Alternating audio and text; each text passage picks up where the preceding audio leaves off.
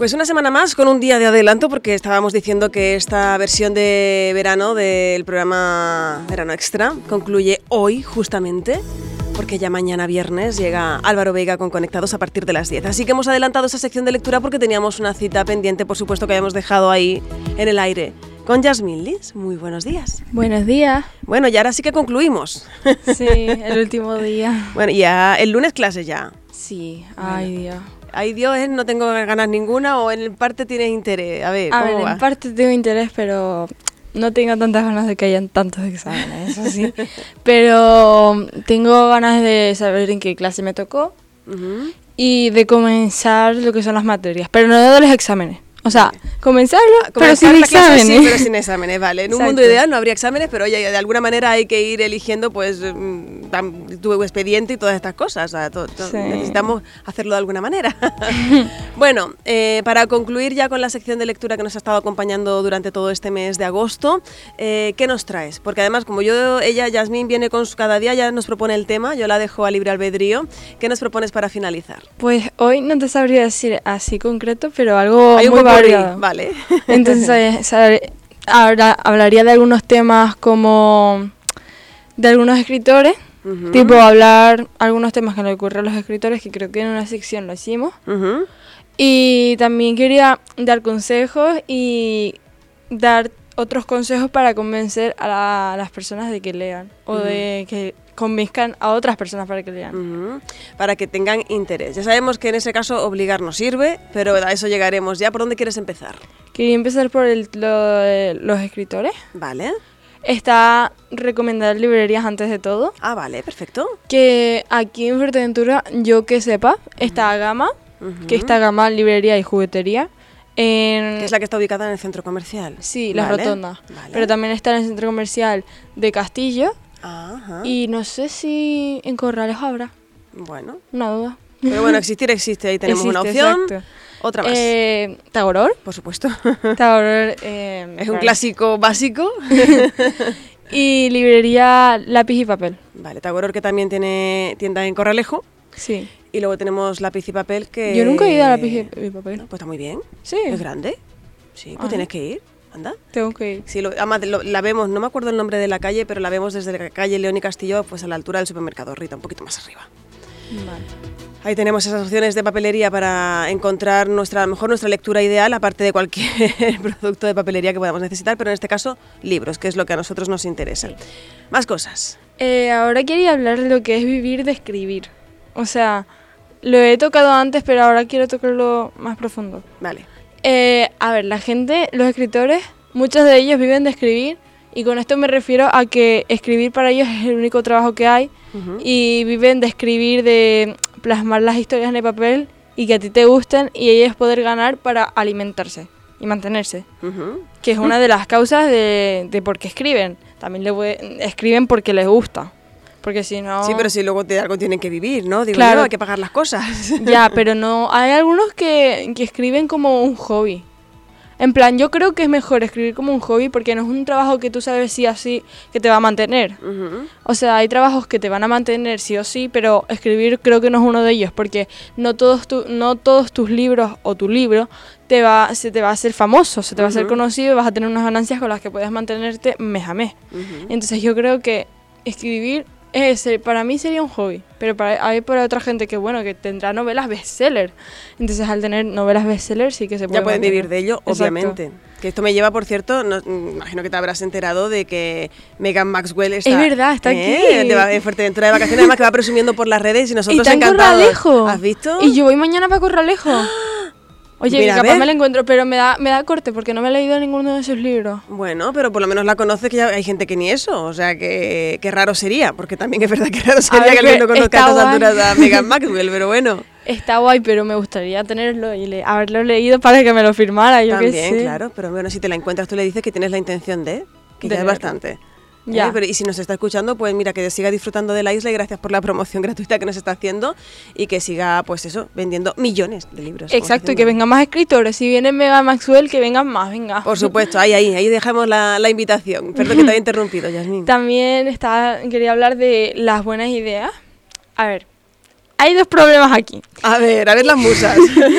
El primero es que cuando tienes una buena idea, hay escritores que le dan miedo que, bueno, sacarla a la luz, es decir, mi idea, no sé qué, no sé cuánto, o tengo intención de que este libro vaya de no sé qué, no sé cuánto, porque hay otros que se las roban las ideas. O sea, básicamente es un mundo en el que si tú dices una idea puede que te la roben. Porque además en Wattpad, o sea, tú tienes por ejemplo un libro a través de mi ventana, el que salió ahora en peli hace, hace nada, poquito. Salió en una película y cu- cuando tú buscas a través de mi ventana no te sale solamente un resultado, te salen muchos a través de mi ventana, pero montones. A ver, a lo mejor porque es un, un libro conocido. Pero tú imagínate libros que no se conozcan tanto, pero una, una persona que tiene otras intenciones va, te lo ve y dice, ah, bueno, no es tan conocido, pues lo cojo yo y lo hago Y yo. le hago ahí una cosilla, un Claro. apaño, ¿no? Vale. Y al final se hace más famoso él, pero es tu idea.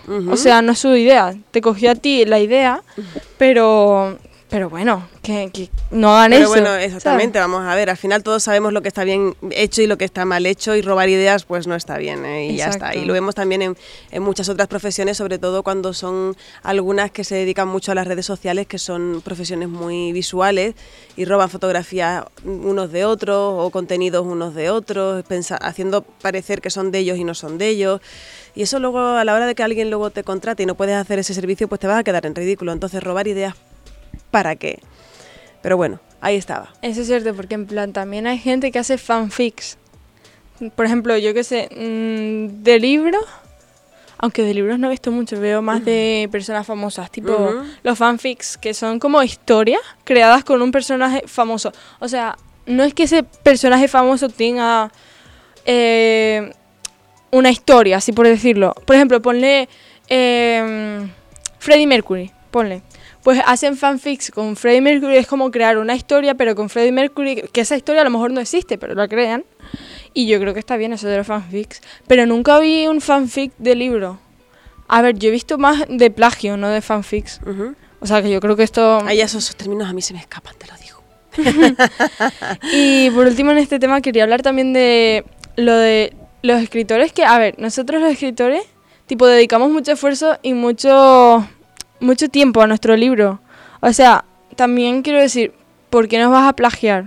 ¿Sabes? Eso duele un montón, que, te, que tú plagies una historia que ha tenido mucho esfuerzo, mucho tal, aunque en Wattpad no se puede copiar, eso es bueno. Sí, pero al final no respetan el tiempo que tú inviertes, ¿no? El Claro. cariño y No, todo. no respetan. Es lo que hablé el otro día, cuando, por ejemplo, subes un capítulo y te piden más al, al minuto. Es como, a ver, estuve como una semana o quizás, yo qué sé, ponle tres semanas. Oye, que puede pasar, ¿no? Porque para escribir un buen capítulo no se mide en, en tiempo, se mide en calidad. Entonces, mm, tú de ponle que le- estuviste un montón de tiempo y de repente al minuto que lo subes te dicen, quiero otro, quiero otro, ¿por qué tardas tanto? Bueno, pero te lo pasaste bien leyéndolo, sí, pues ya está. Eso es lo que importa. Tú ahora esperas un poquito y ya se sube otro. ¿Sabes? Pero yo creo que la gente debería tener más en cuenta el trabajo del escritor. Porque el trabajo del escritor es, o sea, son horas, son esfuerzos, son bloqueos, son todo. O sea, tú te puedes pasar un montón de tiempo ahí para que luego te digan que quieren más. A ver, es normal que quieran más. Y eso es bueno, en verdad. Porque así, eso significa que les ha gustado tu capítulo y que quieren saber más. Pero también entender que los escritores, aparte de eso, los que no viven de escribir, tienen una vida aparte. Tienen que comer, tienen que un montón de cosas. Trabajar, familia, Exacto. etc. Em, hay muchos motivos por los que no tienen que escribir siempre. Siempre a lo mejor es un hobby tal. Y yo creo que los lectores deberían tener más en cuenta eso. Porque lo he visto, muchas, muchas escritoras lo dicen. Muchísimas. Y yo me quedo en plan pensando, a ver, es verdad. También tienen cosas que hacer, ¿no? Más cositas, ya. Y bueno, y ahora quería dar los consejos de cómo convencer a alguien que lea y otros consejos sueltos, ¿vale? Eh, para que convenzcas a alguien de que lea, yo diría que tienes que buscar el libro adecuado. En plan, si a esa persona le gusta, yo qué sé, la cocina, tú, para que él se introduzca a la lectura, cómprale un libro de cocina o enséñale, ¿vale? Y ahí ya entra otra, otra parte en que enséñale pequeños textos, comienza con pequeños textos o pequeñas, pequeñas partes, o sea, frases, algo así, para que él se vaya interesando más y quiera leer más. Y luego ya le das como, por ejemplo, blogs o algo así para que los vaya leyendo. O sea, alguna peli que le guste mucho y exista el libro, pues invitarle a lo mejor. Oye, que en el libro Sí. hay más, más información por Exacto, ejemplo. te puede gustar más. De terror, si te gusta de terror, dale un libro de terror. O, mira, yo estaba leyendo un comentario que decía, eh, mi hijo le gusta el terror. Y yo le, va- le voy leyendo una parte, un capítulo por noche. Y bueno, y cada noche le leía un capítulo. Y un día no pudo leer, no lo puedo leer porque tuvo un problema. Y dice que al día siguiente se lo había leído todo él solo. Porque se le gustó la, la, la historia y se acostumbró a escuchar a leer. Entonces él dijo, venga, ¿por qué Pues no? Ya lo leo yo. Ya lo, claro. le- yo, lo leo yo.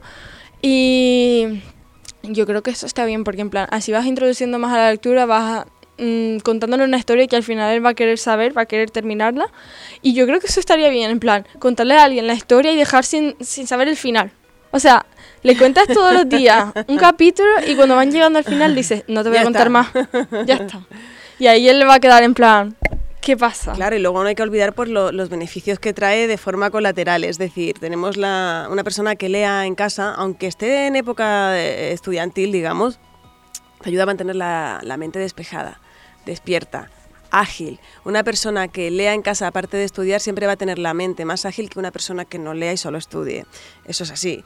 Aparte, si lees muchos libros diferentes, de diferentes autores, de diferentes temáticas, eso te va a abrir la mente muchísimo más que cualquier persona que no lea y solo sea- lea los mismos temas siempre, lea el mismo tipo de noticias y te ayuda a ser más crítico y a entender la vida de otra manera. Aparte de tener despierta la imaginación, eh, te ayuda a tener eh, una mejor incluso vista, eh, te ayuda a olvidarte de muchos problemas, o sea, los beneficios, creo que no trae nin- ninguna contraindicación el leer. Exacto. Y también trae mucho el beneficio de que además si estás en época de exámenes, en época, yo qué sé, estudiantil, y tú estás prestando atención a una lectura, o sea, ahí es como comprensión lectora, que luego estás en clase y comprendes lo que va diciendo, que no tiene por qué ver en verdad, sino de prestar atención y no estar distrayéndote. Imagínate, es que a mí me pasa demasiado, no sé si te- a ti te pasa, estoy leyendo y no puedo tener el móvil cerca. Porque si lo tengo cerca, lo voy a coger, aunque no me llegue una notificación. Es que, no sé, es como lo hago por, por inercia. No sé si se se dice así, Sí, pero sí, sí. lo hago por inercia. En plan, lo cojo,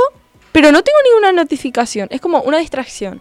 Y eso de que alguien te lea, también, aparte de que a la persona que te está leyendo le beneficia por lo de leer en voz alta y la tal. vocalización, expresarse, Exacto. sí. Y le beneficia por eso, a ti también te beneficia porque en plan estás prestando atención, estás practicando lo de comprensión, lo de no distraerte con el móvil, con nada. y yo, yo te digo que para mí que soy una persona muy distraída, a mí se me haría muy difícil, pero con práctica se- todo se puede. Vale, o sea que la invitación a leer, por supuesto, ahí está, que es lo que viene haciendo Jasmine Ling y lo ha hecho muy bien y extraordinariamente bien durante todo este mes de agosto. ¿Alguna cosita más antes de marcharnos? Sí, la última. Eh, yo les propongo que lean como si fuera un hábito, o sea, no lo vean como una obligación. Ujú. Porque leer no es una obligación. Ustedes, cuando, por ejemplo, cuando más les apetez- apetezca, perdón, eh, háganlo. Porque en plan, no es una obligación, no es algo que tienes que hacer sí o sí. Hazlo cuando a ti te apetezca, porque si no lo vas a ver como una obligación de verdad y no es una obligación. ¿Vale? O sea, es, es algo bueno. Y tú lees siempre sobre lo que te gusta y también no leas sobre la cama porque eso es como... Yo lo he visto mucho que leer sobre la cama te da sueño porque claro, la cama está como para dormir. Y cuando tú vas a leer en la cama, es como te da la impresión de que de sueño, no sé, a, a mí me pasa, en verdad, porque luego me quedo más cansada. Pero también lee con una buena iluminación, yo te diría que leas con una lamparita cerca o algo así. Y nada, es eso todo. Pues Yasmín, espero que te lo hayas pasado bien en esta sección y que empieces el curso pues con muchas ganas y que bueno, estamos seguros de que te va a ir súper bien. Y quién sabe si el verano que viene o antes estás por aquí nuevamente. Ay, sí, qué guay. ¿Te ha gustado, no? Sí. Para nosotros nos ha gustado más todavía. Muchísimas gracias. Bueno, muchas gracias por acogerme aquí y por los que me habéis escuchado, por los oyentes que me han escuchado y se han dedicado un tiempo a escuchar sobre Ujú. La lectura y los libros. Ujú. Anímense a leer y nada, espero que vuelvan a escucharme. Muchísimas gracias. Adiós, feliz verano, bueno, feliz clase.